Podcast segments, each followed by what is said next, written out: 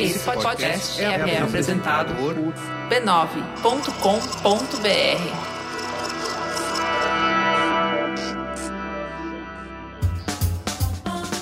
Começa agora o Histórias de Ninar para Garotas Rebeldes.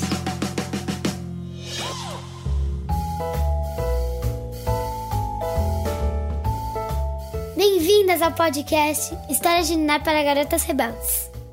Meu nome é Helena, sou de São Paulo e eu tenho 8 anos. Hoje eu vou entrevistar Mariana Ferrão, jornalista e apresentadora do último episódio de Histórias de Ninar para Garotas Rebeldes. Se você ainda não ouviu o episódio da semana passada, corre lá para escutar. Mariana, se apresenta para a turma. Meu nome é Mariana Ferrão, eu tenho 42 anos. Eu sou formada em jornalismo, mas hoje eu trabalho numa empresa que eu fundei que se chama SouMe. O que você mais gosta de fazer? Tenho refletido um pouco sobre o meu propósito de vida nesses últimos tempos que a gente está vivendo e eu acho que o que eu faço mesmo, o que eu mais gosto de fazer é conteúdo para tocar o coração das pessoas.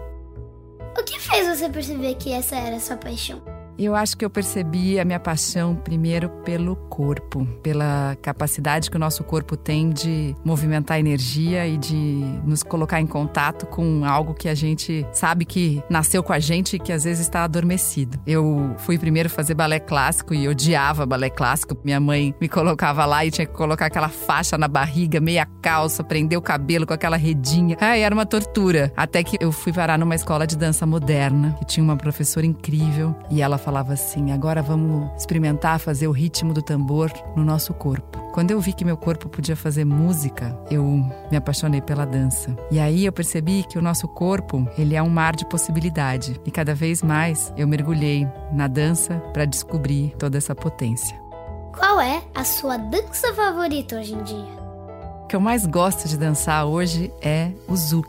Zouk é uma espécie de lambada. Dizem que nasceu na França, uma dança muito sensual. E quando eu comecei a fazer dança de salão, era o que eu menos sabia dançar, porque eu sempre fui mais certinha, assim, mais travada, especialmente quando eu era criança e adolescente, nessa tentativa que a gente tem de agradar todo mundo à nossa volta e que a gente acaba deixando de lado quem a gente é de fato. E o zouk é um ritmo que você precisa dançar sem amarras. E aí, quando eu decidi que eu ia parar de agradar os outros e fazer aquilo que eu queria, eu voltei pro Zouk. Não há outra maneira de dançar se você não se entregar absolutamente para música, para o movimento do seu quadril, para o envolvimento com o seu parceiro. Então, hoje ele é o meu estilo preferido de dança.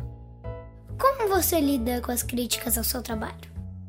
Eu já lidei muito mal com críticas, estando na televisão há bastante tempo, né? Fiquei 20 anos à frente das câmeras e toda vez que eu falava alguma palavra errado, eu ficava dias com aquilo na cabeça pensando: nossa, mas por que, que eu falei daquele jeito? Nossa, mas eu sabia disso e na hora me engasguei ou me compliquei para dizer e falei errado e aquilo ficava me punindo e era horrível. Hoje, depois que eu aprendi uma frase do Joseph Campbell que diz assim: o jornalista é aquele que tem o privilégio de ser ensinado em público. Aquela frase me acalma o coração porque é tão bom a gente não saber, é tão bom a gente poder errar e é tão bom a gente gente deixar com que os outros aprendam com os nossos erros. Então, para mim, as críticas perderam sentido e as certezas passaram a ser dentro do meu coração aquilo que faz sentido para mim. Eu deixei de olhar para o que os outros pensam e cada vez estou mais na minha bússola interna.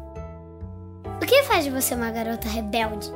Essa pergunta me fez lembrar de uma história de quando eu tinha dois anos de idade, que é uma história que meu pai me conta. Eu fiz alguma travessura, eu não me lembro exatamente qual foi. E aí ele veio querendo me bater. E eu olhei para ele com tanta raiva que ele disse que ele ficou com medo. E até hoje ele olha para mim e fala assim: Você me dá medo desde que você tem dois anos de idade. Então eu tenho muitas coisas que me fazem uma garota rebelde. Desde essas que eu fazia quando eu era criança. Eu me lembro de uma que meus pais estavam visitando apartamentos para comprar. E de repente eu apareci toda toda molhada na sala enquanto eles estavam conversando com o corretor, porque eu tinha aberto a torneira do bidê e tinha tomado banho. então, desde isso até o fato de agora definitivamente estar tá cada vez mais liberta para fazer só o que eu quero.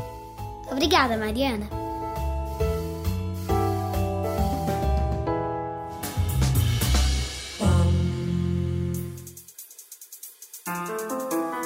Garotas Rebeldes, não se esqueçam de conferir o episódio da semana que vem sobre Katia Kraft, lida por Lígia da Veiga Pereira. E se você gostou desse programa, compartilhe em suas redes sociais e com seus amigos e família. Continuem rebeldes! Direitos Autorais 2021 pertencem a Timbuktu Labs. Todos os direitos em todos os países são reservados a Timbuktu Labs. Por mais uma temporada, esse podcast é oferecido pelo Bradesco. O Bradesco acredita que o mundo é de quem ousa desafiar o futuro, como foi feito pelas mulheres reais que protagonizam essas histórias. Nem sempre será fácil. Muitas vezes as portas estarão fechadas e pode até parecer que ninguém estará ao seu lado.